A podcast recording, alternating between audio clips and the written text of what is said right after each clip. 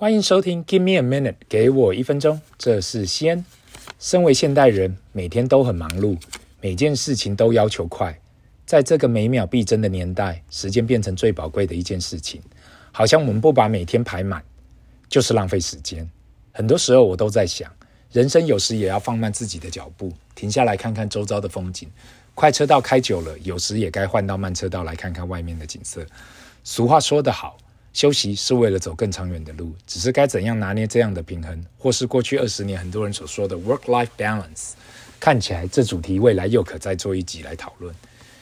其实今天想要聊的主题，很多人都跟我敲碗想听我看我的看法，但是坦白说，我还算是个菜鸡，因为目前也接触不到两年。很多人都听过，在过去几年最夯的风险资产莫过于加密货币。听到 cryptocurrency 或是中文简称的加密货币，有些人或许很了解，更多人可能不懂那到底是什么。简短版本的解释就是一种数位货币，使用加密技术及去中心化来制作，而非由任何国家政府发行。加密货币好处是，政府单位无法去追踪你有没有这资产；坏处是呢，如果这资产被人偷走，例如骇客，你也找不到人去申诉。毕竟这是没有中央管制的金融资产。因此，当第一款加密货币 Bitcoin 刚开始发行的时候，很多人就说这资产很适合坏人，或是需要洗钱的人使用。毕竟都是数位的，又不会被政府单位追踪。很多时候，你只需要带支 USB 跟所谓的冷钱包，或是一个网络地址，就可以把这加密货币带走。但是你问我说，除了这功能，这加密货币还可以干嘛？坦白说，我到现在都还不懂，因为又不是我可以拿着比特币到路边买个便当跟咖啡之类的。到现在为止，我也没看到可以正常使用这加密货币的管道。问题就出在这个 but。虽然说加密货币没地方使用，可是内部价值已经成长到飞天了。如果你在二零一零年比特币刚推出的时候投资一百元美金，到今天你手上的比特币大概价值将近五十亿美金。我自己要承认，两年前我真的对加密货币保有太多的迟疑，因为我研究了半天，真的看不懂这货币的价值所在。另外就是所谓的去中心化，如果一个货币没有央行这样的单位来做维持，就会看到过去几年很多新加密货币诈骗的诈骗行为，发行者钱拿走就跑掉了，诸多种种，对我这个传统金融的拥抱者，我有太多的怀疑。这两年我会开始投入加密货币的怀抱，应该是我开始把这当成少额高度风险资产的配置的一种。如果有听过前几集的人，应该大概了解西恩的人生配置就是专注本业、提存现金、配置金融资产跟房地产。目前我大概把加密货币归类到金融资产这里面。